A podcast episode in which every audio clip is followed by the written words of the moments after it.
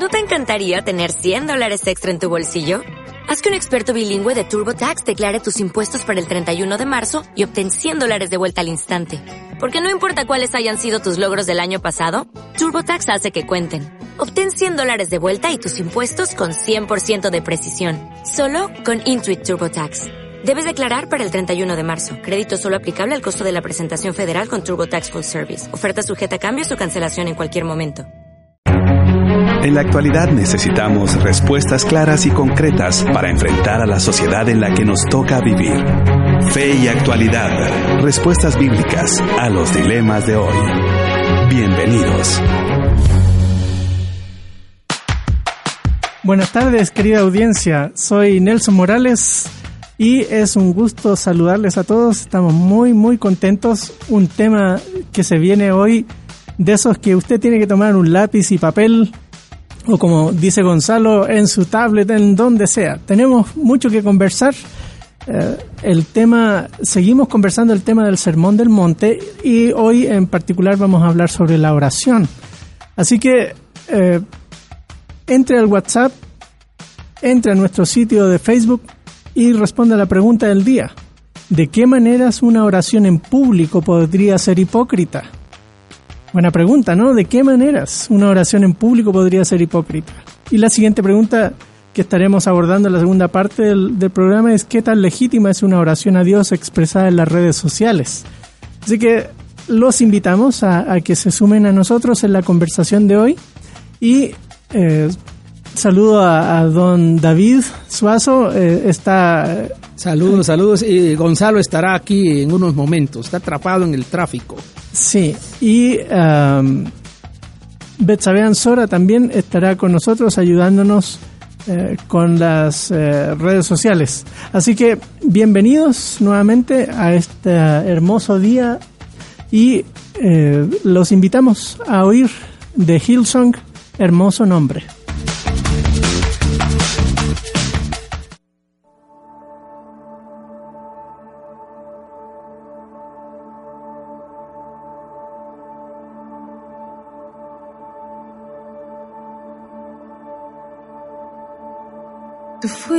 Fuiste el verbo en el principio, unigénito de Dios. El misterio de tu gloria, revelado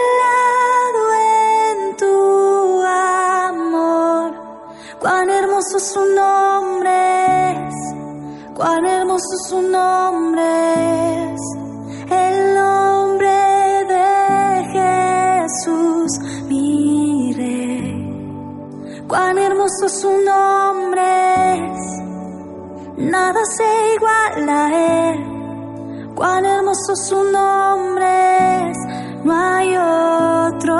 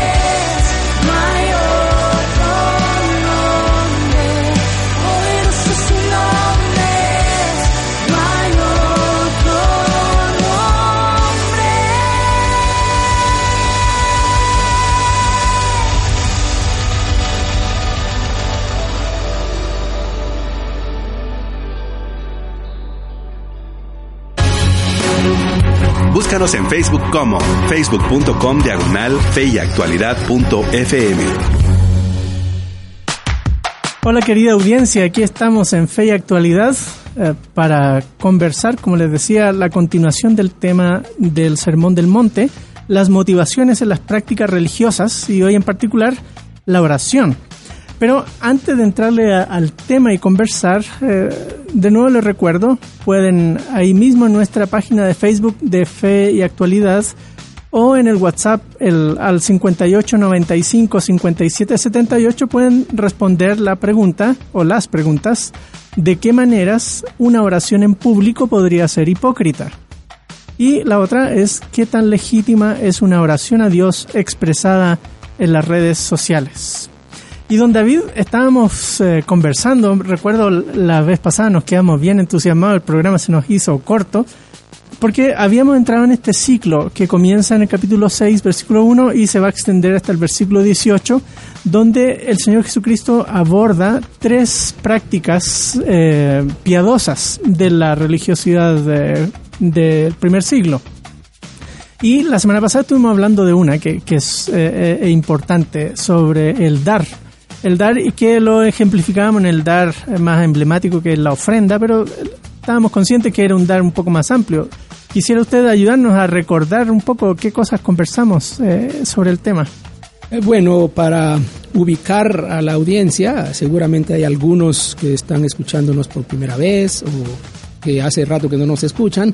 Estamos en la serie grande de El Sermón del Monte y en, esa serie que, que estamos eh, estudiando ya vamos por el capítulo 6, hemos avanzado el capítulo 5 y le hemos dado al Sermón del Monte un título genérico que es La justicia del reino. Eh, vimos ya eh, en las bienaventuranzas las características de los ciudadanos del reino, eh, luego vimos lo que Jesús está tratando de hacer, si está él en contra de la ley o está intensificando el, el significado de la ley. Y luego empezamos a ver unos ejemplos que Jesús usó de la ley eh, en el capítulo 5.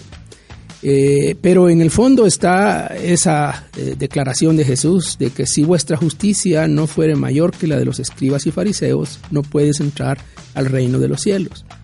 Y luego el, el cuerpo del sermón eh, tiene que ver con eso, tiene que ver con eh, describir, identificar en qué consiste la justicia mayor.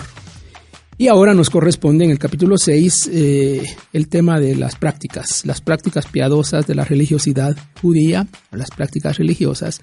Y, yo le puse un título así genérico de las prácticas religiosas son peligrosas. Ya vimos la primera, la semana pasada, eh, el tema de dar la ofrenda, la limosna, y estuvimos hablando de lo que eso significaba. Eh, y lo que eh, Dios está buscando, que es lo interno, la actitud, la motivación detrás de la práctica, que Jesús no rechaza la práctica, rechaza la actitud, la motivación con la que se hace, y la motivación mala, digamos, detrás de aquello es la búsqueda del reconocimiento, la búsqueda del aplauso, la búsqueda del honor que estos hipócritas, que Jesús eh, llama ahí así, están buscando al hacer la práctica. Lo de ser eh, vistos por las personas. Ser vistos por las personas. Es un reconocimiento público. Y lo que Jesús dice ahí es que si eso es lo que están buscando, eso será todo lo que tendrán. El aplauso de la gente, porque no tendrán el reconocimiento de Dios.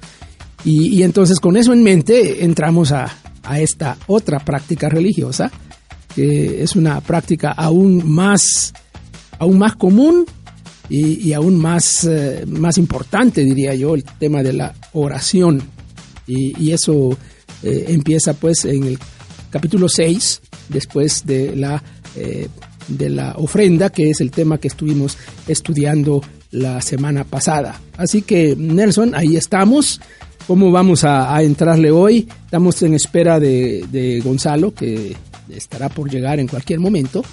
Pero eh, mientras tanto, nosotros podemos entrarle a discutir ya lo que el pasaje mismo nos está diciendo, porque Jesús comienza igual. Sí. Comienza igual que comenzó eh, en la primera parte. Cuando, cuando oréis, no seáis como los hipócritas y, ese cuando nos habla de que Jesús está eh, aceptando la práctica. Claro, sí, la da por sentado y quiere corregir la cuestión interna. Pero antes de entrarle al tema, me gustaría, saber si nos eh, lanzas de nuevo la, la pregunta y qué cosas ha habido en las redes sociales en este momento. Les recordamos que la pregunta del día dice, ¿de qué maneras una oración en público podría ser hipócrita? Nuestras vías de comunicación son a través de Facebook en Fe y Actualidad FM. También pueden buscarnos en la página de Facebook de El Camino FM, donde pueden dar respuesta con sus opiniones. O también pueden mandar un mensajito al número 5895-5778. Tenemos ya algunos comentarios que han entrado en la página y William Quiñones dice, es un gusto saludarlos y aprender de ustedes. Excelente programa. También Juan Carlos Ramos nos dice, una oración es hipócrita cuando tiene vanas repeticiones. Saludos a todos en cabina. Muchas gracias. Y es parte de lo que se va a abordar en este texto precisamente. Y después quizás vamos a reflexionar en nuestras oraciones cotidianas de iglesia y de otras instancias. Eh, ¿Qué hacemos cuando oramos para dar gracias por los alimentos? ¿Qué sé yo? No sé, ¿no? Hay tantas instancias donde oramos, pero eh, son tres instancias que va a abordar el, Señor aquí y, no son aleatorias, son, son tres prácticas piadosas fundamentales de la vida judía del primer siglo. La primera era la limosna, de, de que hacemos al dar, y eh, pues eh, ya conversamos la semana pasada. Y la segunda es esta, que tiene que ver con la oración pública. Y luego, hablando de la oración pública, el Señor le entra al famoso texto que no sé eh, si vamos a poder condensarlo en un solo programa, más adelante es eh, el Padre Nuestro.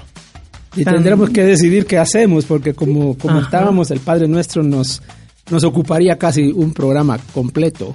Claro, todo exacto. Lo, todo lo que hay ahí, todo lo que Sí, muchos desafíos que, que están presentes ahí en el Padre Nuestro y quizás hasta sería muy poco un programa, ¿no? Pero eh, vamos a conversar de eso. Y luego, otra práctica muy habitual en el judaísmo del primer siglo, pero que nosotros en el mundo cristiano evangélico aquí en América Latina casi no practicamos, es el ayuno. Es eh, el ayuno y, también el Señor va a abordar el tema del ayuno. Eh, eso lo tenemos más adelante. Pero aquí en, en el asunto de la, de la oración quizás valga la pena recordar que en el mundo judío, en el Antiguo Testamento hay instrucciones de oraciones vinculadas al, a los uh, ciclos de ofrendas en el templo. Y había una ofrenda en la mañana eh, a la tercera hora, un sacrificio a la tercera hora y otra a la novena hora. Eh, puesto en nuestro horario hoy diríamos que uno era como a las nueve de la mañana, de la mañana y tres de la tarde. De la tarde por ahí más o menos. ¿sí? Entonces, las personas acostumbraban a ir al templo a una de esas horas para entregar su sacrificio y ahí hacer una oración. Pero con el tiempo, ya para el primer siglo, eso se transformó en, no importa dónde esté, no importa si voy a dar eh, un, una ofrenda en el templo, tocó la hora de orar. Entonces a esa hora eh, la gente oraba y también el, al mediodía y se hizo muy popular el de la hora sexta de orar en público. Eh, se recuerda mucho cómo eran en, en, la época, bueno, como es hoy eh, en el mundo musulmán, sí. que uh -huh. ellos tienen, no sé bien eh, cuáles son las horas, pero suena el, son cinco veces al día en una torre que, que está en, en lugar importante de, de, la ciudad y, y suena la, la, bocina y la gente se detiene, no importa dónde estén y ahí oran. ¿sí? Imaginémonos un escenario sí, parecido, más o menos. ¿sí? Y, y, es ese escenario que el Señor Jesucristo está abordando. Entonces, eh, Él no, no, está pensando exactamente en, en la oración, eh, en el culto público, en la sinagoga, aunque se menciona aquí la sinagoga también. Sí, se menciona sí, eh, sino eh, la oración mucho más allá que los bordes de, de religiosos eh, del entorno del culto. Claro, esas oraciones están implícitas en el texto, pero se, la ilustración de Jesús con la persona en las plazas o en el parque o en las esquinas, no sé, eh, de, la, de las calles, um, ilustra este tipo de oración que, que trascendía, que iba más allá. Así que al pensar en nuestras oraciones, no solo debiéramos pensar en las oraciones que hacemos en el culto, en la iglesia, eh, las oraciones que hacemos en cualquier otro lugar, debiéramos eh, conectar. Así que Jesús comienza diciendo en el versículo 5, como bien dijo don David hace un rato, y cuando oréis no seáis como los hipócritas, porque a ellos les gusta ponerse en pie y orar en las sinagogas y en las esquinas de las calles para ser vistos por los hombres. En verdad os digo que ya han recibido su recompensa. Y eh, don David, usted hace un rato atrás ilustraba el tema con eh, el, el, ya recibieron su recompensa. Y se vuelve a repetir aquí la frase. Eh, ¿Qué nos podría orientar sobre el tema de, de, de, la escena descrita aquí? ¿Por qué se les llamará hipócritas? ¿Por qué buscan orar en público? ¿Qué cosas podemos encontrar ahí? Bienvenido, Gonzalo. ya llegó, ya lo delaté. Bueno, eso no se hace en radio, pero así vamos aprendiendo, ¿verdad? Sí. Muchas gracias por eh, estar acompañándonos a través de esta frecuencia y bueno, sigamos en la conversación, don David. Sí, el tema de la recompensa se tocó en la sección pasada, en la semana pasada, y el tema de la ofrenda y, y la limosna. Y hoy se vuelve a tocar, Jesús lo vuelve a tocar y, y, y lo toca casi exactamente, casi está como repitiendo las mismas palabras. Eso significa que aquí hay un énfasis. Jesús está haciendo énfasis en lo que está diciendo. Y de nuevo, el punto está en que la motivación que tienen estos hipócritas, que en el fondo serían los fariseos y los escribas de los que Jesús ha estado hablando en el Sermón del Monte, eh, es una, motivación eh, incorrecta. Jesús lo dice en términos de que ellos les gusta, aman, traducen otras versiones, aman el ser vistos, aman el estar en público, eh, les, les gusta, eh, traduce la versión que estamos leyendo aquí, les gusta ponerse en pie y orar en las sinagogas y en las esquinas de las calles para ser vistos por los hombres. Ahí está el punto, porque Jesús claramente dice que hay una motivación equivocada y la motivación equivocada es para ser vistas, vistos. Entonces, la recompensa eh, está relacionada con eso directamente. La recompensa es, primero, ser vistos y segundo, ser eh, reconocidos, ser honrados, ser aplaudidos por ser vistos haciendo la oración. Eso es lo que Jesús está señalando. Y es una cosa muy, muy difícil, muy difícil de, de ¿cómo así? De, de- de verlo, de profundizar, de entrar, porque el tema de motivación es, está, es muy interno. Sí. Es una cosa muy interno. ¿Cómo sabe lo demás por qué estoy haciendo lo que estoy haciendo? Inclusive, don David, podríamos llegar a decir que en realidad el problema no era tanto en sí la oración en público, sino más bien, como usted lo señala muy bien, es el tema de la motivación, es decir, hacia quién estamos dirigiendo la oración y qué hay detrás de ese contenido de la oración. Eh, Casi como que en lugar de estar orando, dirigiéndose a Dios, estuviéramos orando, dirigiéndonos a nosotros mismos. Como que nos estuviéramos Correcto. orando a nosotros mismos. Eh, es, es, sí, ya Nelson lo mencionó y, y ahora lo acabas de mencionar. No es que Jesús esté eh, rechazando la oración pública Correcto. de por sí, en sí. Por eso la pregunta que se hizo eh, es- es- está, está poniendo una cuestión para, como para hacer pensar a nuestros oyentes, ¿no? Claro. Eh, Y- si y- Jesús y- está haciendo sí. eso o no. Y llama la atención los lugares, ¿no? Primero la sinagoga. Las sinagogas eran conocidas precisamente como las casas de oración. Correcto. Y aquí una persona que va a la casa de oración a orar, pero quiere ser visto por los demás. Y, y eso es como... Y probablemente el ponerse en pie, porque eso es lo que dice ahí, ponerse Sí. en pie en la sinagoga significaba una cosa que iba más allá de lo que era lo, lo normal. Bueno, lo normal era ponerse en pie. Así Sí, es. Eso era lo normal, eh, al orar. El- lo raro sería hincarse, por ejemplo, o postrarse. Esa sería una persona hincada o postrada, se entendía como una persona en una angustia profunda que está clamando a Dios, como Ana en, en el Antiguo Testamento.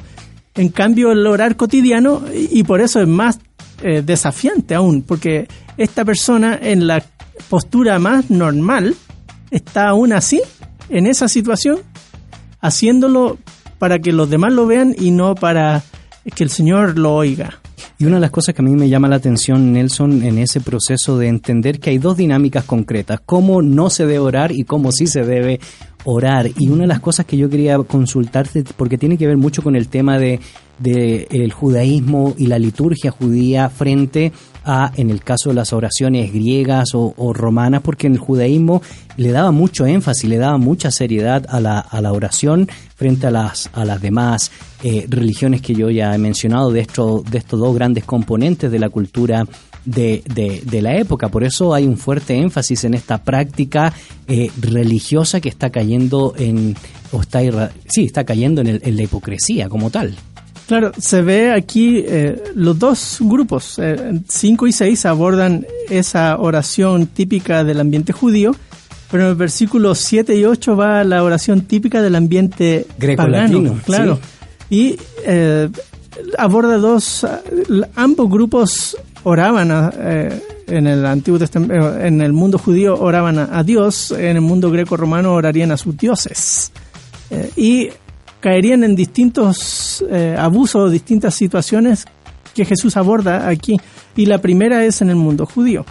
Y el tema es no es el orar en público necesariamente o en la sinagoga, sino como ha recalcado don David, es la motivación que lleva a la persona a expresarse de esas maneras. Don David, incluso podríamos decir que si la ora- la oración fuera una repetición, pero si la motivación fuera correcta, tampoco habría un, un problema. Bueno, cuando Jesús habla de esa, compara o contrasta con las oraciones paganas, eh, Jesús usa la expresión vana repetición, como que hubiera otra clase de que podría ser otra clase. Vana es vacía, sin, sin contenido, sin significado, un, puro ritual sin valor, es la idea.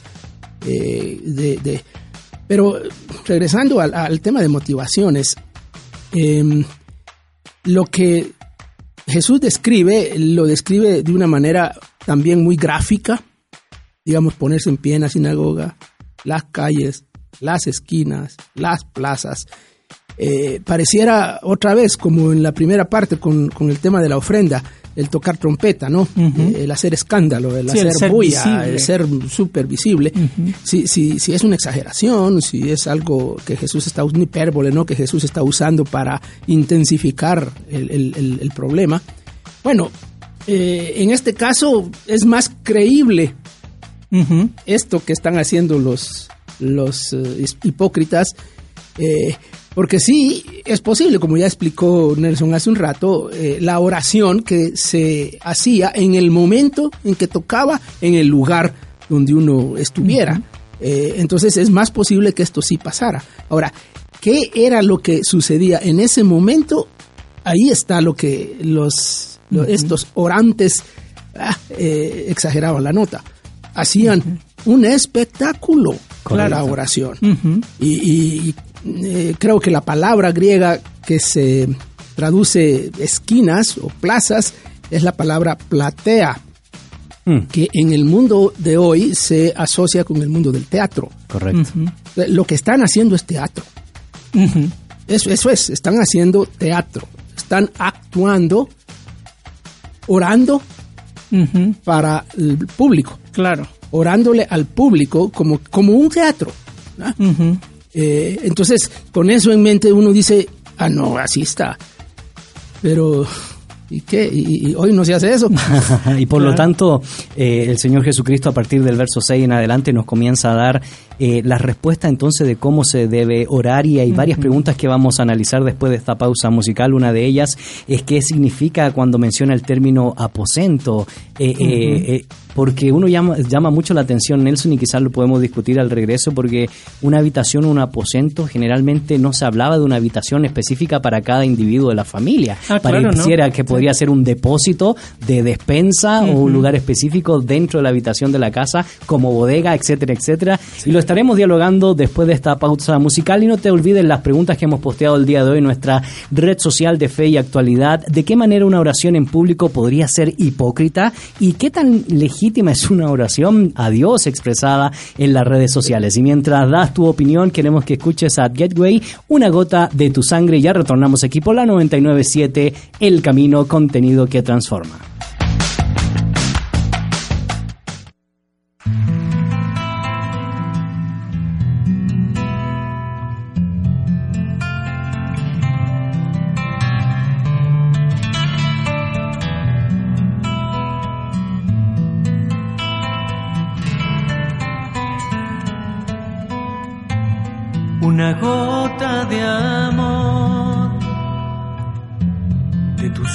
Sangre para limpiar mi corazón. Tu gracia me tocó, aun cuando falle y mis pecados borró. Así que todo mi ser, todo lo que soy es por ti. Y clamando esto por tu dirección, mi vida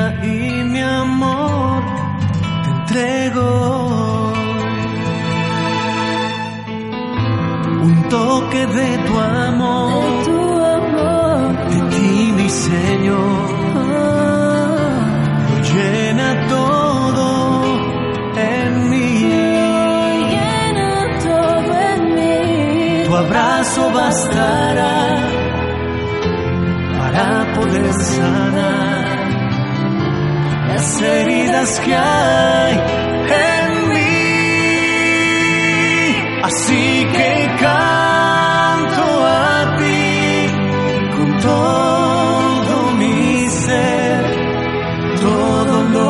que soy es por ti. Y clamando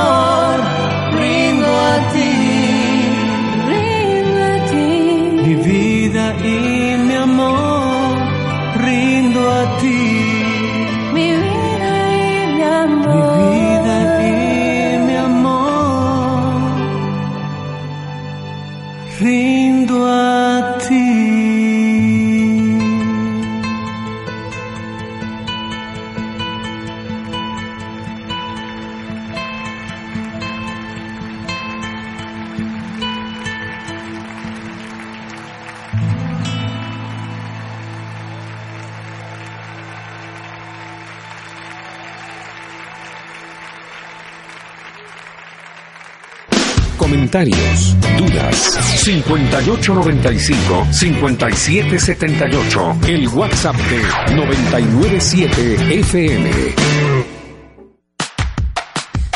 Ya estamos de regreso, querida audiencia. Soy Gonzalo Chamorro y es un placer darle nuevamente la bienvenida a su programa Fe y Actualidad, un programa que pretende responder desde una perspectiva bíblica y teológica a los dilemas que nos plantea el escenario contemporáneo. Y el día de hoy nos convoca la serie sobre el Sermón del Monte y estamos dialogando específicamente dentro del contexto general del capítulo 6 del verso 1 al 18 y el jueves pasado usted recordará que estuvimos tratando el tema de la práctica eh, religiosa específica de la ofrenda o específicamente del dar y las motivaciones detrás del dar. Y el tema que nos convoca el día de hoy es la motivación de la oración. Y hemos posteado dos preguntas en nuestras diferentes redes sociales y la primera es de qué manera una oración en público podría ser hipócrita. Y otra que estaremos dialogando en la segunda etapa del programa es qué tan legítima es una oración a Dios expresada en las redes sociales, sobre todo porque por lo que hemos de comentar ahora con los detalles y con lo que quedó pendiente de,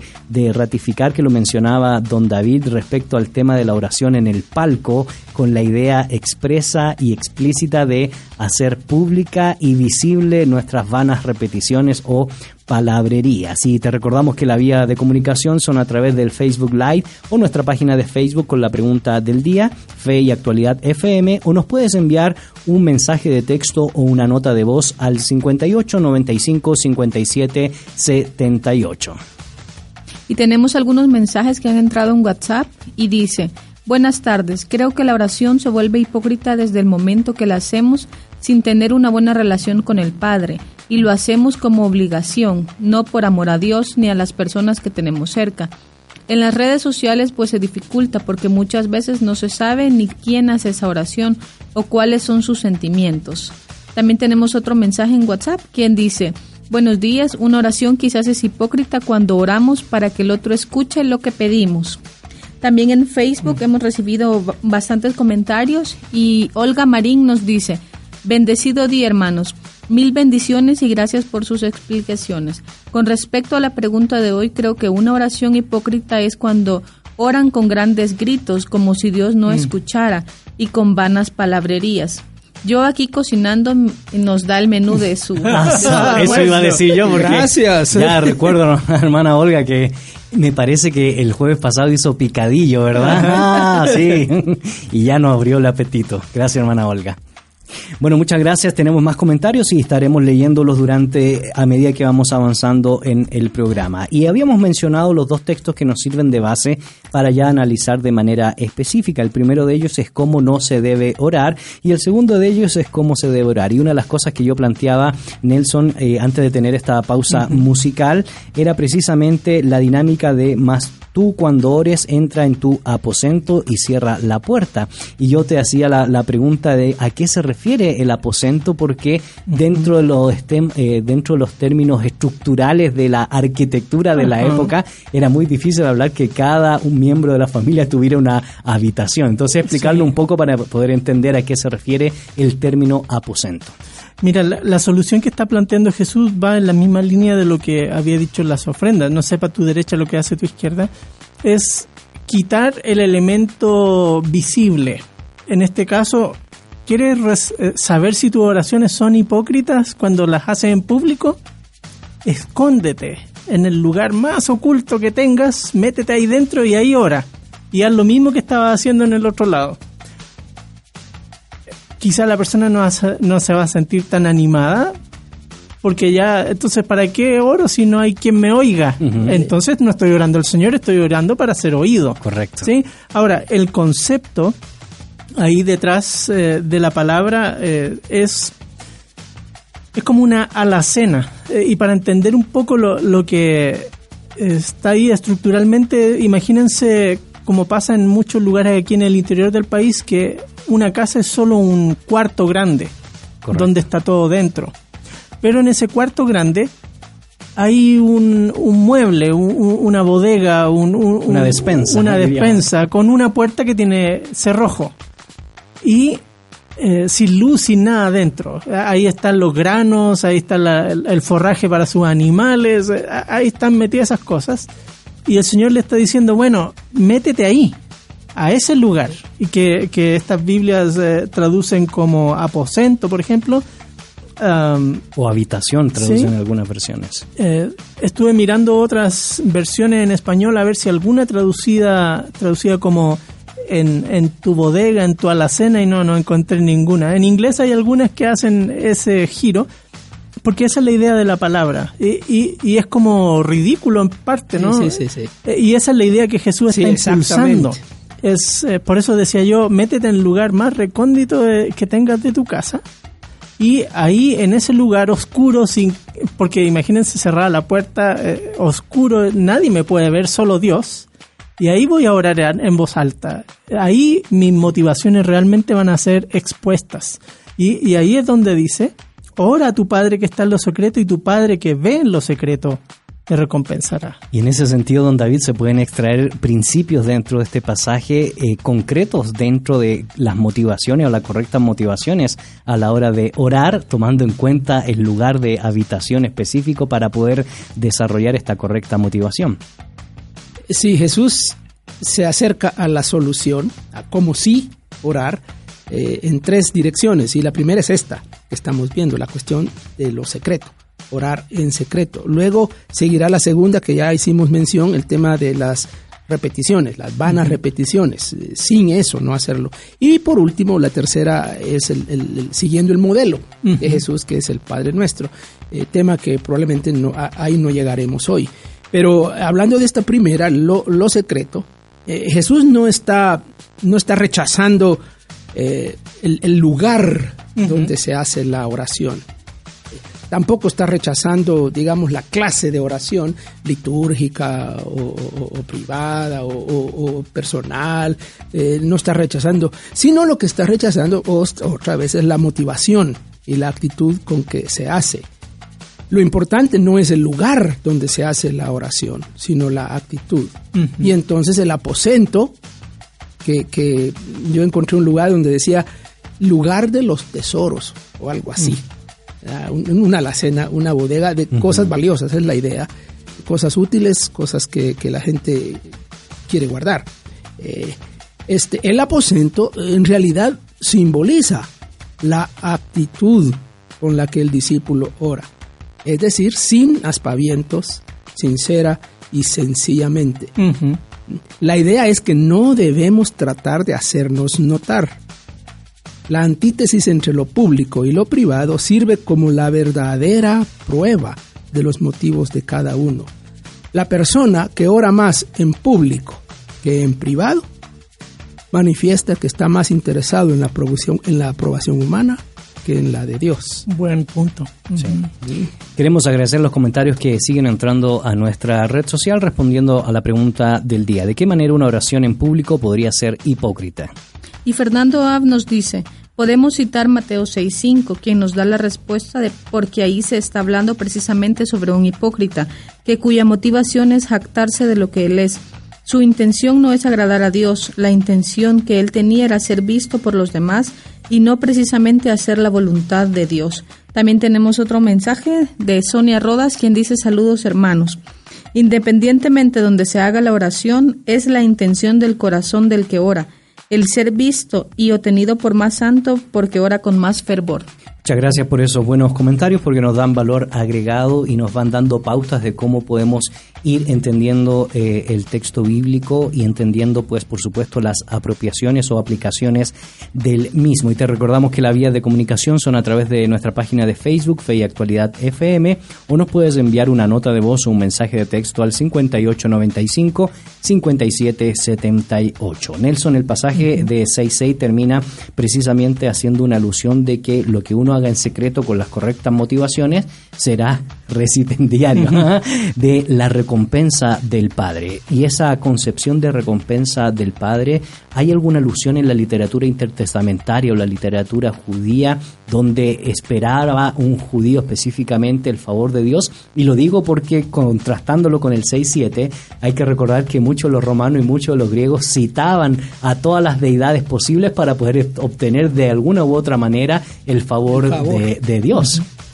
o de los dioses. Claro, bueno, hay varios libros en, eh, que se dedican a reflexionar en torno a ese tema de la oración, una reinterpretación de Job, eh, hay eh, también las, las virtudes de Abraham resaltadas también orando, también hay Enoch mismo, los patriarcas, o sea, hay montón del tema de, de, orar y que Dios responde. Y, y la recompensa aquí no, aunque podría mirarse hacia lo escatológico, hacia el fin de los tiempos, es esencialmente primario. Un reconocimiento. Es Dios me oye y Dios me responde. Exactamente. y esa es la recompensa. Entonces contrasta con este otro que, que, está supuestamente orando a Dios, pero Dios no lo oye.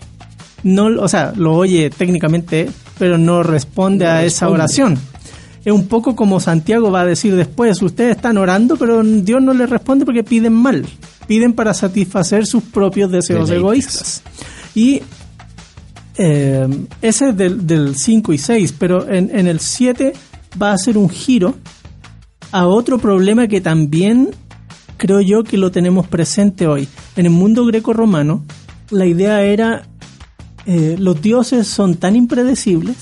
Claro tan impredecibles Caprichosos, que caprichosos que, que, me pueden responder o me pueden castigar. Así que cuando voy a pedirle algún favor tengo que tener mucho cuidado con cómo lo nombro porque si le pongo un nombre que no era el de este dios o uso un una, un este, incienso o, un licor o lo que sea, un puro para contextualizarlo en nuestra cultura aquí, eh, equivocada. Eh, recuerdan, hay, hay un montón de colores de velas, ¿no es cierto? Este, si uso el, asunto equivocado, este Dios me va a castigar. Entonces, estas personas van desarrollando un tipo de palabrería en el fondo, que, que es tratar de For- como manipular. fórmulas. Claro, fórmulas de abracadabra. Para conseguir el favor Sí, de el todos. favor de- de- del Dios en particular al que estoy clamando en este momento. Y eh, el Señor dice, mire, cuando se acerquen a Dios, no tienen que hacer eso, no lo necesitan hacer. Primero porque Dios no es manipulable.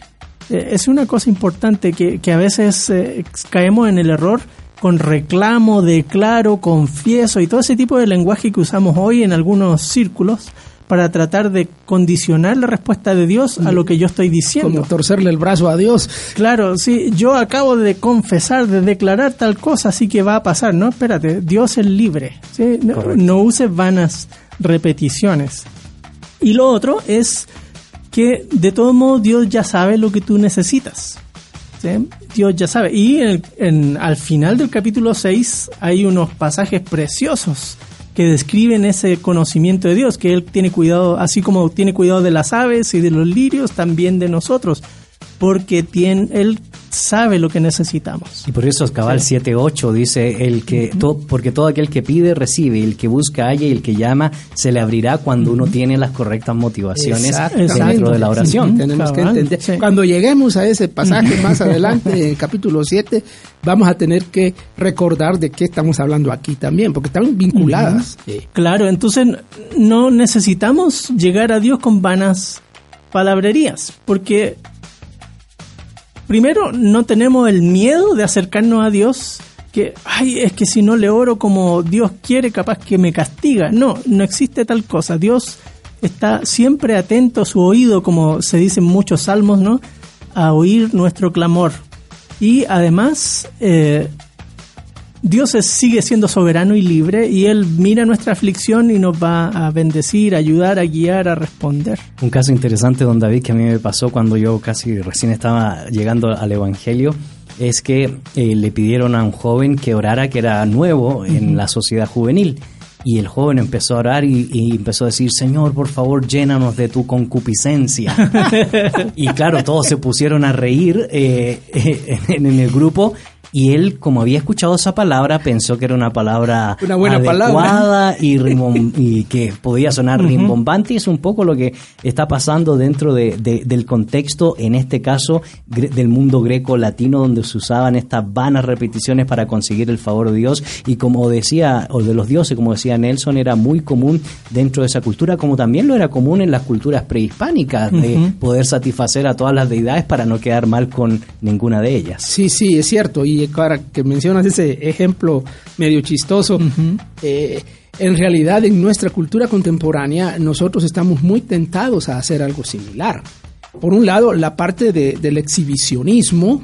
eh, De hecho, hay ocasiones en que en actividades públicas eh, organizadas por iglesia o por grupos de iglesias, hasta, hasta como nos peleamos por quién ora Así como es. que entre el liderazgo hay un cierto celo por quién ora, quién hace la oración de invocación o quién hace la oración de bendición o la oración de despedida, porque eso eh, no- no- nos pone en un lugar eh, de, De honor, de ajá. honor. Mm. Eh, Eso pasa en nuestros círculos, ¿no? Este, yo he estado presente en la planificación de, de actividades y cuando llega quién hace qué, ¿Cómo, cómo- cómo hacemos para definir a, a quién ponemos a orar? Porque es, es, es, es, eh, señal de, de honor, sí, Sí. señal de honor.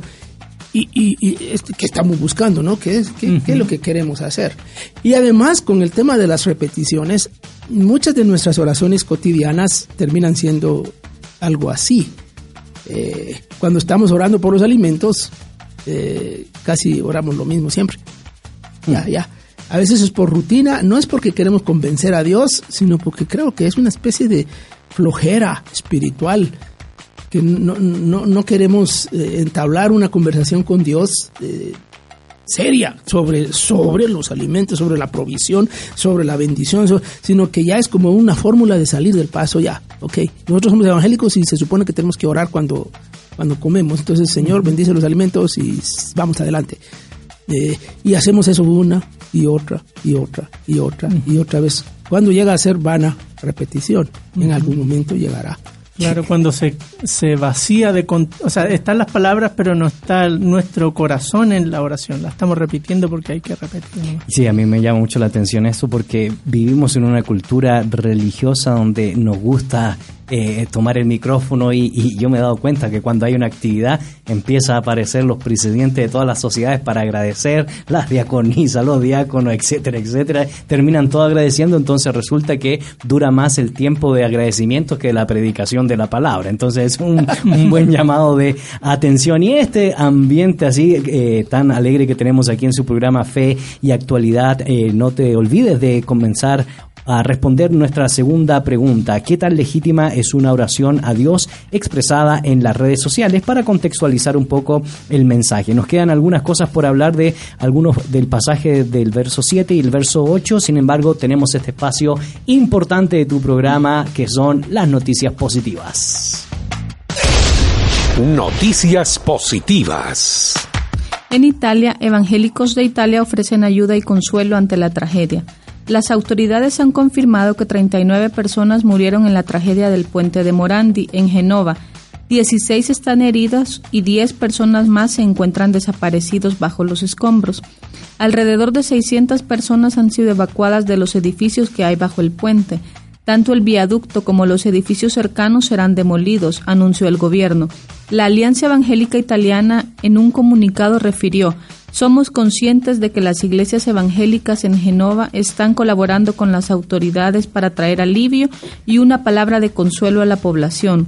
Para facilitar estas actividades, el cuerpo evangélico está recaudando fondos que se darán a las iglesias evangélicas para ayudar con su labor y trabajo espiritual. En Grecia, evangélicos griegos colaboran en la recuperación de la región de Mate. Grecia todavía está tratando de recuperarse de los peores incendios forestales que ha sufrido en más de una década. Según datos oficiales, 92, 92 personas murieron y 34 están en un estado muy grave en el hospital.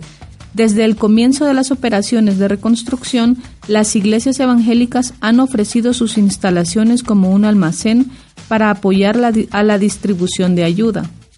Estamos ayudando con la limpieza de las propiedades quemadas, quitando escombros, cargando madera y ofreciendo una esperanza de restauración, dijo un cristiano de Atenas. En Israel, arqueólogos desentierran la antigua ciudad de Silo. El doctor Scott Stripling dirige las excavaciones arqueológicas en Silo, junto con docenas de voluntarios. Él y su equipo están desenterrando la historia. Bienvenidos a la antigua Sila, saluda Stripling. Esta es la primera capital del antiguo Israel y es un lugar sagrado, porque el Mishna estaba aquí. El tabernáculo donde la gente se conectaba con Dios. Stripling explica, la arqueología no pretende probar o refutar la Biblia. Lo que queremos hacer es iluminar el texto bíblico, el fondo del texto, para ponerlo en una cultura del mundo real a lo que llamamos verosimilitud. Y estas fueron las buenas noticias.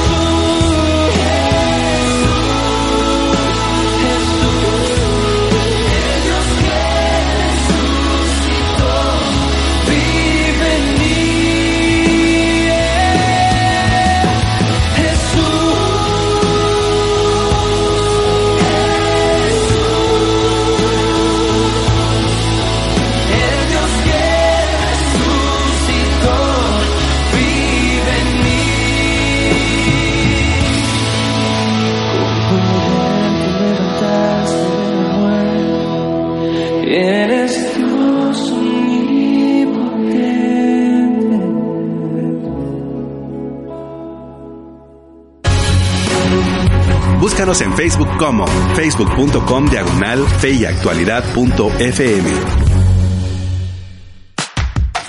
Ya estamos de regreso, querida audiencia. Soy Gonzalo Chamorro y en cabina me acompañan los profesores Nelson Morales y David Suazo. Y en producción, pues nuestra buena amiga Betsabe Ansora. Y los controles, nuestro excelente amigazo Hanson, que nos bendice jueves tras jueves aquí en su programa Fe y Actualidad, un programa que pretende responder desde una perspectiva bíblica y teológica a los dilemas morales que nos plantea el escenario contemporáneo.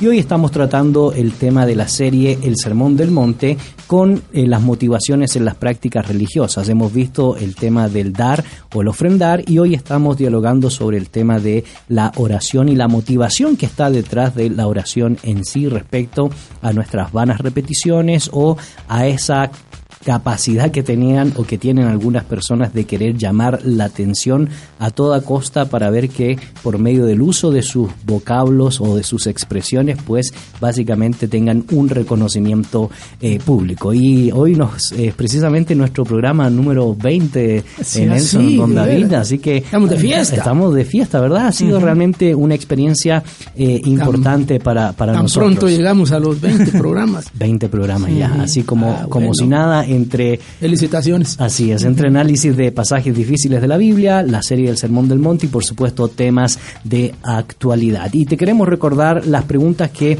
hemos posteado en nuestras redes sociales. La primera que estuvimos dialogando en la primera sección del programa es de qué manera una oración en público podría ser hipócrita y nos encantaría que en esta última sección del programa pudiera responder a esta segunda pregunta. ¿Qué tan legítima es una oración a Dios expresada en las redes sociales o, el- o en cualquier medio de comunicación digital, verdad? Porque ahorita se ha ampliado el tema de las redes sociales y agradecemos los comentarios que han ingresado precisamente a nuestras redes sociales.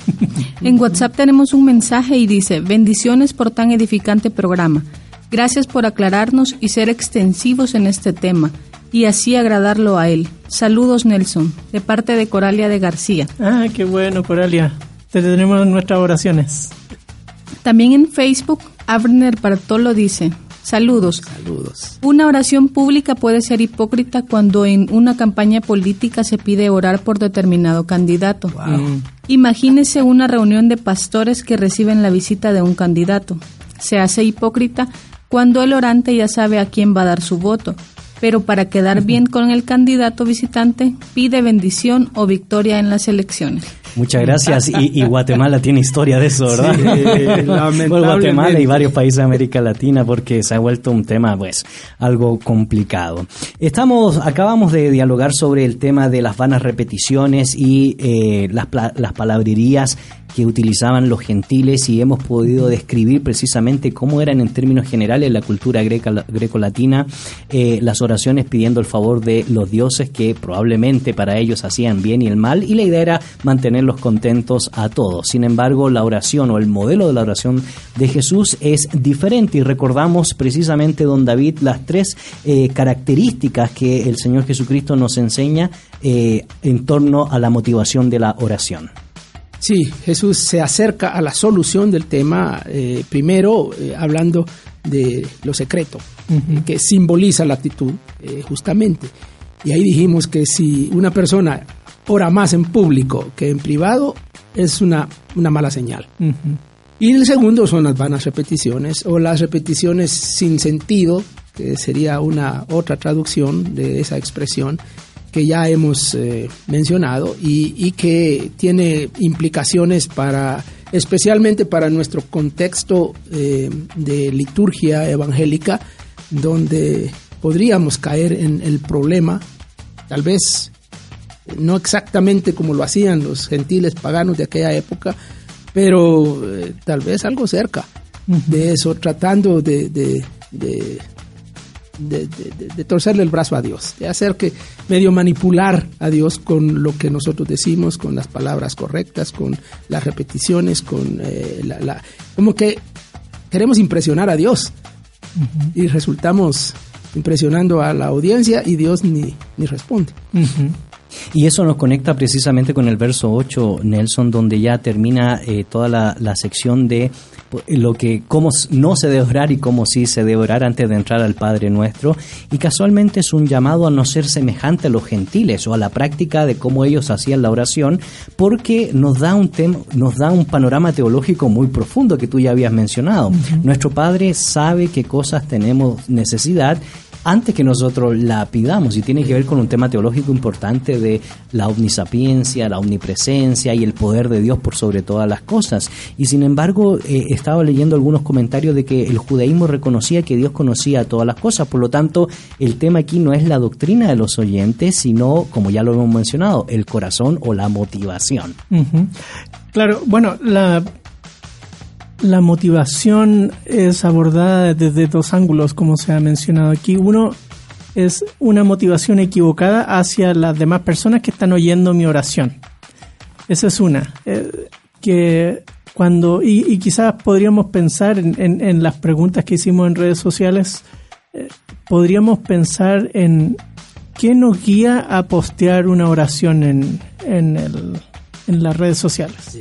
¿Qué nos guía a postear? Eh, si lo estoy posteando solo para que las personas sepan algo, para que me vean, sí, para yo ser eh, sentirme la víctima que necesita que me den likes, eh, entonces algo no está bien en, mi manera de comprender esa dinámica, porque entonces estoy buscando la aprobación de las personas. Y casualmente yo estaba leyendo el otro día un, estudio de un psicólogo que hacía un análisis de cómo las redes sociales se han convertido en verdaderas catarsis para algunas personas que probablemente no pueden expresar eh, contacto a contacto un problema que ha tenido con determinada persona y lo expresa a través de las redes sociales pidiendo la caridad de, en ese contexto, recibir palabras de aliento o recibir palabras de, de ánimo o en otros contextos y en otros casos, pues utilizar también las redes sociales para atacar o infamar a otras personas e indudablemente eso ha traído un tema que eh, vale la pena ahora eh, reflexionar y mencionarlo porque nos toca la parte aplicativa del texto y cómo podemos entenderlo a nuestro día. Sin embargo, queremos agradecer los comentarios que ya sí, que siguen ingresando a nuestra red social. Y respondiendo a la segunda pregunta que dice, ¿qué tan legítima es una oración a Dios expresada en las redes sociales?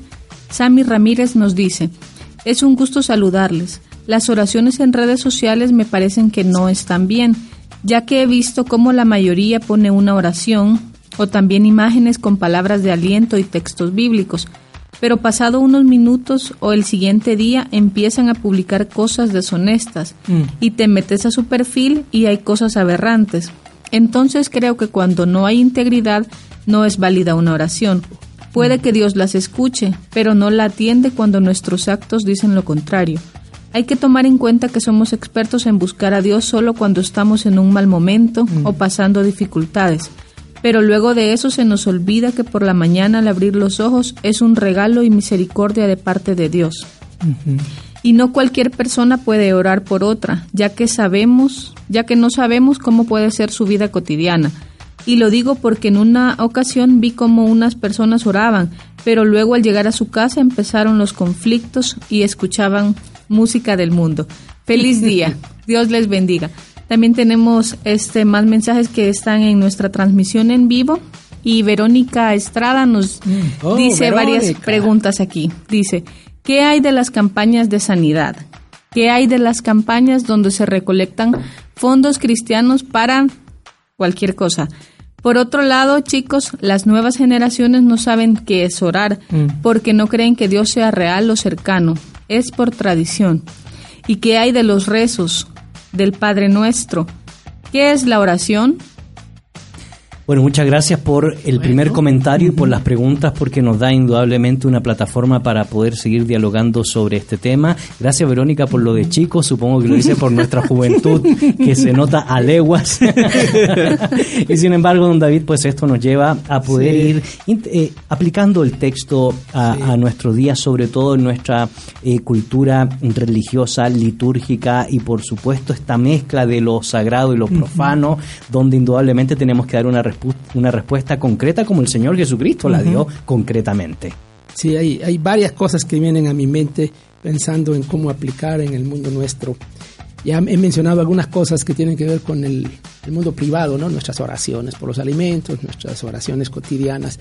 Pero quizá el, el- el lugar más, más vulnerable, pienso yo, es ese mundo del culto público. Eh, hemos hecho de la oración realmente un, como, como un, un- una especie de, de platea, de teatro. ¿Cuántas veces no hemos orado algo a Dios para que la gente nos escuche? ¿Cuántas veces no usamos la oración como, como, como un regaño para los otros, no?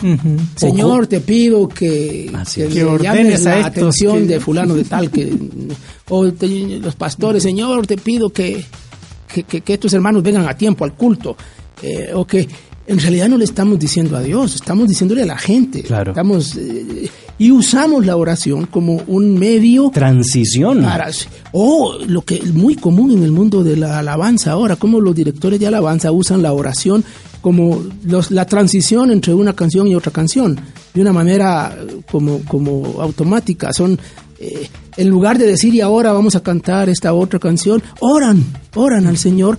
Eh, eh, bueno, yo digo que es bueno orar al Señor, pero no trivialicemos la oración, convirtiéndola so- solo en un canal para seguir el programa, ¿no? Y no solo de canción en canción, también de punto en punto que hay en todo el programa establecido, ¿verdad? Porque hoy los programas eh, litúrgicos se han vuelto tan mecánicos que tristemente la oración se ocupa como un medio de transición para pasar de la lectura de la palabra a la predicación o de el canto inicial a... que- y, y como dice usted, don David, trivializamos la, la oración. Y además ahora me, me pongo a pensar yo en los medios de comunicación, en, en- en- en el- lo, lo- lo digital, los- eh, eh, cómo publicamos la piedad con las fotos, le tomamos fotos a una persona que está orando muy íntimamente al Señor y le tomamos la foto y luego publicamos la foto para hablar de la piedad.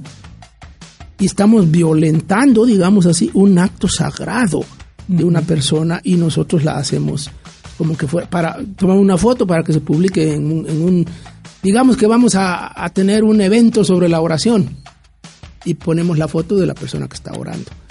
Ay, yo digo yo, eso está, es- está llegando un poco lejos sobre el tema de la oración. ¿Cómo usamos la oración de manera incorrecta, con motivaciones incorrectas en nuestro mundo de iglesia hoy?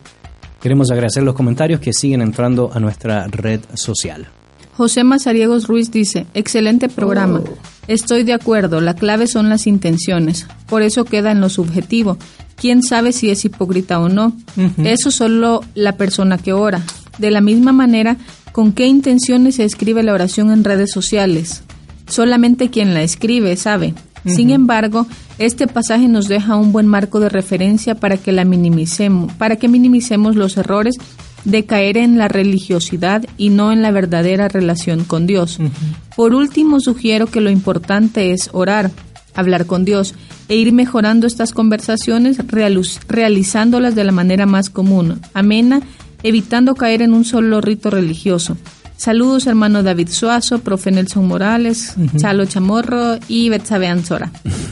Verónica, gracias. Verónica Estrada dice, las oraciones que se publican en las redes sociales son más bien una maldición disfrazada de bendición. Uy. Todas ellas terminan, si no compartes a un número de amigos, te pasará esto o aquello. Ah, claro, hay algunas que son así, ¿cierto? Dios no obra así.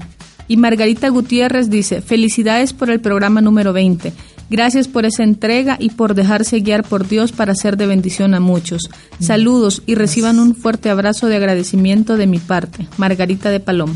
Muchas gracias por las felicitaciones y también por cada una de las reflexiones que siempre lo decimos, buenos ¿verdad? Son ¿eh? importantes, son, Sí. nos dan valor agregado, a- sobre todo a esta sección de, de aplicación, Nelson, porque indudablemente esto hay que analizarlo con altura de miras, con una visión profundamente teológica, sobre todo de el uso de los medios, la tecnología y las redes sociales, porque en términos concretos, eh, las redes sociales en sí no son ni amorales ni morales, depende del uso que se le dé, porque también podemos hacer cosas muy buenas por medio de las redes sociales. Sin embargo, nuevamente está el tema de fondo que hemos venido tratando, el tema de las motivaciones. Es decir, si vas a subir una oración, ¿qué motivación tiene? Si vas a subir una, un texto bíblico, bueno, ¿qué motivación tiene? Si tienes la motivación de compartir las Sagradas Escrituras para que todos tengan un principio para el día y que ese principio sea importante, bueno, enhorabuena por esa motivación. Pero si detrás de eso está estas vanas palabrerías de los gentiles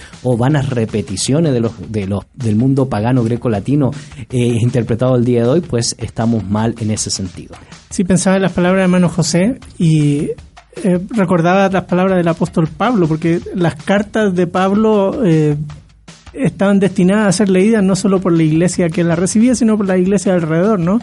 Eh, y él en varias ocasiones dice, oren por esto, oren por esto otro, y hace pública una oración, o hace él mismo una oración en el mismo texto. y él dice en 2 Corintios que mientras más personas sepan sobre un tema de petición e intercesión, más personas van a dar gracias y glorificarán a Dios cuando sepan que Dios respondió. Así que pensando en ese asunto y tomando las palabras de hermano José, el tema no pasa por si posteo o no posteo una oración en las redes sociales, sino cuáles fueron mis motivaciones. Y eh, Verónica puso un, nota en un tema que también es cierto, ¿no? no es que todas, pero de vez en cuando uno mira ese tipo de, y si comparte esto, porque si no compartes, eso, pasará esto otro, ¿eh? es hechicería, dijo. Claro, exacto, es como eh, no hagáis semejante, no os hagáis semejantes a ellos. Ahí caemos exactamente en tratar de manipular a Dios a través de, las oraciones. Ok, queremos agradecer los comentarios que siguen entrando a nuestras redes eh, sociales. Francisco García dice, qué bendición, ya este tipo de temas no se tocan todos los días y bueno para nosotros, ya que así conocemos más sobre el tema. Bendiciones. También en WhatsApp nos ha entrado un mensaje y dice, buenas tardes, felicitaciones por el programa. Yo sé que esta pregunta no tiene que ver con el tema, pero me surgió esta duda al escuchar su programa. Si Dios conoce lo que necesitamos antes de pedírselo, entonces, ¿qué caso tiene orar? Mm, buena pregunta. sí, sí tiene que ver. Sí, tiene que ver. Y de hecho yo había pensado mencionar el tema, pero nos fuimos por otro lado. Y, sí, tiene, tiene que ver. Es, es una pregunta muy natural que espontáneamente surge precisamente de ese texto. Es lógica. eso es lo, eso, eh, yo para mí eso es lo, lo bonito, lo bello, lo, lo, espectacular de Dios, que sabiendo nos pide que le pidamos, nos, pide que oremos, nos pide que es más un beneficio nuestro, no es de Él, eh, es, a nosotros que nos ayuda y nos ayuda a saber que Dios, aunque sabe, quiere que le hablemos, quiere que le eh, busquemos, quiere que le pidamos. Eh, y, Jesús lo va a decir más adelante, ¿no? Que, hay que hay que tocar, hay que pedir, hay que entonces, eh, para mí, en lugar de ponerme en un dilema, porque es posible entrar en un dilema, ¿para qué orar si Dios ya sabe? Me pone en una situación de, ay, qué bueno que Dios me quiere oír, aunque ya sabe. Sí, pensaba yo también en, esta otra imagen, donde uno llega con alguien y quiere pedirle algo, pero le da pena, ¿no? Este, ay, no sé cómo decírtelo, pero es que ojalá no te vaya a molestar, o, no sé si está a tu alcance, eh, pero fíjate que, y ahí va con, cuando oramos al Señor no necesitamos hacer eso porque el Señor ya sabe. Entonces podemos hablar abiertamente de lo que estamos sintiendo. Con libertad con y libertad confianza. y confianza, así como dice Hebreos. Hebreos ¿sí? Acerquémonos pues confiadamente ante el trono de su gracia. Sí, porque el Señor Jesucristo ya abrió el camino. Entonces nosotros podemos acercarnos a Dios sin necesidad de vanas palabras, sin manipularlo, con todo el corazón, decir, Señor, estoy viviendo, tú sabes esta angustia que tengo eh, por favor ayúdame. O eh, en, una iglesia, Señor, eh, tú sabes lo que estamos viviendo como congregación, guíanos, o, lo que sea. ¿sí? en las distintas circunstancias que nos toca vivir, el hecho de saber que Dios ya conoce, nos libera de, de, tener que hacer cosas como para manipular a Dios. O tratar de convencerlo. De tratar de convencerlo, o etcétera. Porque eh, luego en el capítulo 6 va a decir que Dios sabe y tiene cuidado de nosotros. Correcto. Entonces, eso nos da una confianza profunda y gracias por la, la observación y pregunta. Gracias ¿sí? por la pregunta, sí. Y en ese sentido, pues la pregunta que nos tenemos que hacer ahora para ir finalizando en estos minutos que nos queda de programa es qué hacer ante las circunstancias que se nos plantea en la actualidad frente a este mundo que, hay que decirlo, ha banalizado la oración, tristemente ha banalizado el mensaje cristiano por medio de las redes sociales o por medio de cualquier expresión pública buscando por supuesto el reconocimiento de los seres humanos y no el reconocimiento de Dios que como ya muy bien han expresado él sabe cuáles son nuestras necesidades. Y por supuesto hay toda una estructura teológica de la oración que uno puede estudiar en toda la historia en la unidad literaria de la Biblia eh, sobre todo no, no solo porque Dios conoce nuestras necesidades sino también él espera esa dependencia él espera que nosotros podamos entablar y pedir de manera correcta, porque tú muy bien lo mencionabas, Nelson, eh, sí, podemos orar, pero también las motivaciones y la forma de pedir van a tener consecuencias en nuestra, en nuestra vida. Entonces, don David, ante esa situación que nos plantea el escenario que hemos puesto aquí sobre la mesa, ¿qué podemos comenzar a hacer y hacia dónde nos debemos dirigir a la luz de los dos tópicos que ya hemos visto, de las prácticas religiosas y la hipocresía que está detrás de, nuestra, de nuestras motivaciones. Eh, bueno, Gonzalo, estamos aterrizando un poco el tema. Ya hemos mencionado cosas relacionadas con nuestra práctica religiosa, especialmente en el culto público. Eh, tenemos que recordar que la oración eh, es, es mucho más que lo que estamos enfocando aquí. Eh, el, el tema aquí se enfoca principalmente en la petición. El Señor ya sabe de las necesidades y, y como que Jesús está hablando de aquella oración dedicada a, a pedir al Señor por nuestras necesidades. Pero la oración es muchísimo más que eso. La oración incluye otras cosas y eso vendrá en la oración modelo que Jesús va a, a- a presentar después. Y, y cuando lleguemos ahí, va a- hablaremos un poco más de ese, esa amplitud, más, más allá de, solo pedir eh, por nuestras necesidades. Pero esta parte de la enseñanza de Jesús parece concentrarse en esa, en esa parte. Así que, ¿cómo hacemos para pedirle al Señor, para orarle al Señor eh, y evitar caer en esas prácticas eh, con motivaciones incorrectas? Eh, como ya lo dijo muy bien nuestro hermano José Mazariego, saludos, hermano José, eh, muy bien lo dijo, eh, el tema de la subjetividad, porque al fin de cuentas, ultimadamente, como diríamos, solo yo sé si lo estoy haciendo con la motivación correcta o incorrecta. O sea que es inevitable tener que hacer un- un- una reflexión introspectiva y decirnos a nosotros mismos, nosotros mismos, ¿qué, ¿qué me mueve a mí a hacer esta oración? ¿Qué me mueve a orar aquí, a orar allá, a orar por esto, a orar por aquella persona? ¿Qué me mueve? Tengo que ser honesto, honesto conmigo mismo y, y, y- y cambiar. Si tengo que si tengo que dejar de hacer algo, si tengo que dejar de, de- de- de orar en público porque estoy tentado a, a solamente exhibir mi, mi piedad, pues dejaré de hacerlo hasta que no sienta yo que estoy en... eh, el- el- Jesús no está diciendo dejen de orar hasta que no resuelvan su... Está diciendo cambien su actitud y entonces siéntanse en libertad de, de orar. Así que hay un elemento muy personal, muy interno, muy propio que, que debemos tomar en cuenta.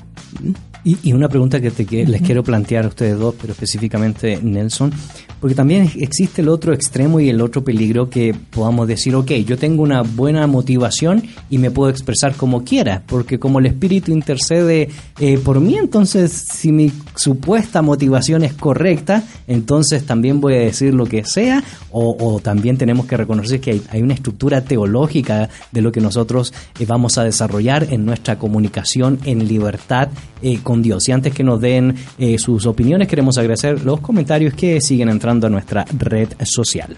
Isaí de León dice, por otra parte se debe enfatizar que la oración también es una práctica psicológica que aumenta nuestra espiritualidad de vida. Y Luis Girón dice, hola, una consulta. ¿Qué opinión podrían dar sobre los chats en WhatsApp cuando solicitan oración, oración por algún familiar y o hermanos de la iglesia? muchas gracias. Sí, va en línea quizás con la respuesta de lo que estabas comenzando, conversando tú. Eh, pensando en lo que Verónica también mencionó sobre usar rezos o cosas así, el poder eh, del Padre Nuestro no radica en, en, magia, de repetir algo para que pase, sino es un recordatorio. Un recordatorio a nosotros. Por ejemplo, es el Padre Nuestro, no es el Padre mío. Eh, ya nos pone en comunidad. claro, claro, sí, así que cuando estamos orando y, repitiendo este tipo de lectura, de hecho en, los dos primeros siglos de la iglesia, el, hasta eh, se restringía quién podía repetir el Padre Nuestro. Así es. No era cualquier persona en el culto público. O sea, el Padre Nuestro es un ejemplo que nos habla de varias cosas y vamos a llegar a eso, pero eh, he visto algunas prácticas que me, me gusta. Por ejemplo, hay iglesias donde los hermanos al orar oran un pasaje bíblico y leen el pasaje bíblico en actitud de oración. E, eso refleja que están eh, siguiendo, no es una conversación con un chero, como dirían los salvadoreños, ¿no?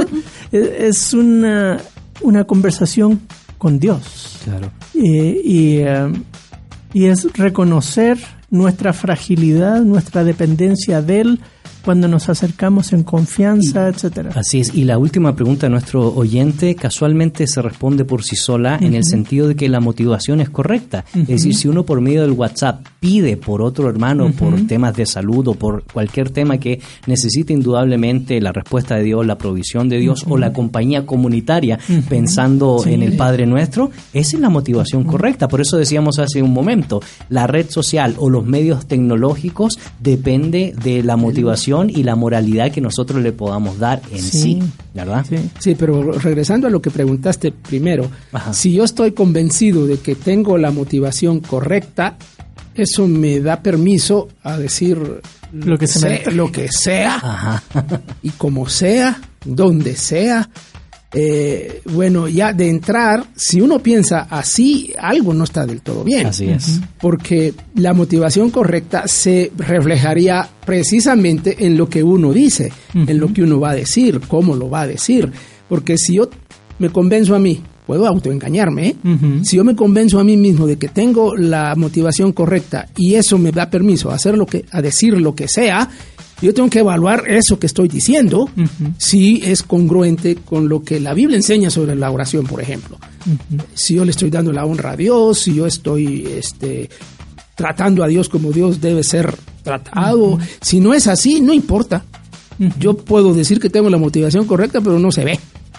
no y en última instancia, Dios quien evalúa eso, ¿no? y, es el, el que responde o no a, la oración, por más que yo grite, como en algunas escenas, ¿no?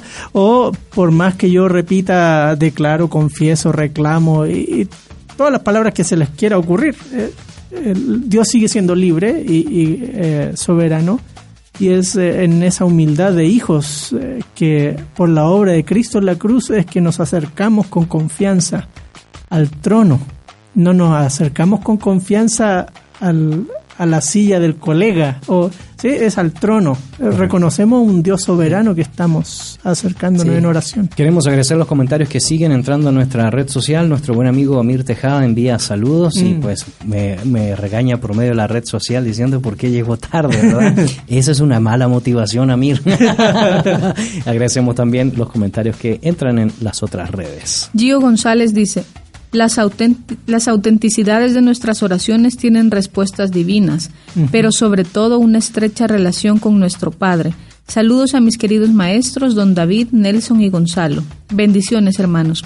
Y Sonia Rodas dice, difiero de la opinión de Isaí. La oración no es una práctica psicológica. La oración es el medio que nos dio nuestro Padre para comunicarme con Él. Si decimos que es práctica, solo cabe decir que es una práctica espiritual. Muchas gracias y, me gusta eso, ¿verdad? Que haya disentimiento con respeto eh, frente a nuestras perspectivas respecto a temas que competen, por cierto, sí, y yo comparto la, la, perspectiva, dentro del mundo espiritual, dentro de lo sobrenatural, dentro de lo que eh, indudablemente eh, afecta nuestro comportamiento. Ahora, eso, negar en los procesos psíquicos tampoco es malo, ¿verdad? Sí, dependería mucho de qué se define por, psicológico. por psicológico. Y eso habría que aclararlo y si se pues mantienen el debate en las redes sociales entre ustedes va a ser bueno y pues probablemente saquemos un programa sobre, sobre eso. Eh, estamos llegando ya al final, nos quedan pocos eh, minutos. Eh, muchas gracias, don David, por compartir eh, sobre este segundo tópico de las prácticas religiosas a la luz del Sermón del Monte y indudablemente por desafiar a nuestra audiencia a tener las correctas motivaciones frente a una de las prácticas que tristemente el día de hoy se ha ido trivializando. Gracias Gonzalo, sí estamos llegando al, final del programa y, no se olviden que el Padre Nuestro todavía está ahí pendiente, porque es el modelo que Jesús nos presenta. Cuando oréis, ora así. Y Jesús nos dice y nos da, eh, y, claro, no está diciendo que tenemos que repetirlo y repetirlo, porque se volvería una vana repetición. Pero eh, les invitamos a estar pendientes porque al analizar ese Padre Nuestro podemos sacar muchas más ideas y muchas más conclusiones sobre la oración. Por el momento, lo que se ha dicho tiene que ver con las motivaciones, con el secreto, orar en secreto y sin vanas repeticiones, y aquello que nos eh, afecta en nuestro mundo de iglesia, en nuestro mundo privado, en nuestro mundo del culto público, y, entonces eh, por ahí va por ahí va la cosa. La verdad es que sí, y creo que hicimos lo correcto en no tocar el Padre Nuestro, sobre todo porque muy bien ya lo expresaban. a lo largo de los primeros siglos de la historia del cristianismo, el Padre Nuestro sirvió para formar a los primeros catecúmenos y era un proceso de intelección, análisis y de mucha profundidad. Pero bueno, Nelson, muchas gracias por compartir este espacio de fe y actualidad y el tema que nos convoca indudablemente hoy sobre las prácticas religiosas, la oración.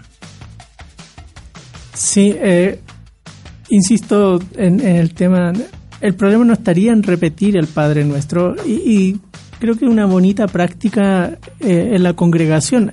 En el mundo evangélico no lo hacemos, pero sería lindo poder decir, hermanos, terminemos nuestro culto hoy, repitamos el Padre Nuestro, porque como iglesia estamos en unísono, reconociendo quién es eh, Dios ante nosotros y cómo es que anhelamos que su reino venga y etcétera. Cuando conversemos sobre el tema nos hace recordar y, eso es lo que se nos olvida a veces. Eh, la repetición tiene el, propósito de hacernos recordar hacernos recordar la bondad de Dios, eh, hacernos recordar los hechos históricos que nos dan salvación, etcétera. Y así sí está cargado de teología y ya llegaremos, por supuesto, a ese tiempo. Agradecemos los comentarios que siguen entrando a nuestra red social. Fernando Ab dice, respecto a la segunda pregunta, las oraciones en las redes sociales públicas. ¿Acaso esto no es la antítesis de lo que dice Mateo 6.6 refiriéndonos específicamente a las oraciones en privado, es decir, a la intimidad con Dios? También Verónica Estrada dice, ¿y las oraciones que dicen yo reclamo en nombre de Jesús o declaro que tiene un creyente esa potestad? Bueno, interesante los planteamientos y, lo pudimos abordar. Querida audiencia, les agradecemos toda su sintonía, sus comentarios, sus preguntas enriquecen nuestro programa. Les invitamos a que no se desconecte de la programación de 997 El Camino Contenido que Transforma y también les invitamos a que nos sintonice con un programa más el próximo jueves de 12 a 1.30 de la tarde en este su programa que pretende darle una respuesta bíblica y teológica a los dilemas morales que nos plantea el escenario contemporáneo. En nombre de Nelson Morales, David Suazo, Betsa Menzora, eh, Amir Tejada y Hanson en los controles y su servidor Gonzalo Chamorro y Nelson y todos nuestros panelistas. y les deseamos, exactamente, les deseamos un excelente día y por supuesto siga aquí en El Camino 997, contenido que transforma. En la actualidad necesitamos respuestas claras y concretas para enfrentar a la sociedad en la que nos toca vivir. Fe y actualidad. Respuestas bíblicas a los dilemas de hoy. Hasta la próxima emisión. Esta es una producción de iRadios Guatemala Centroamérica.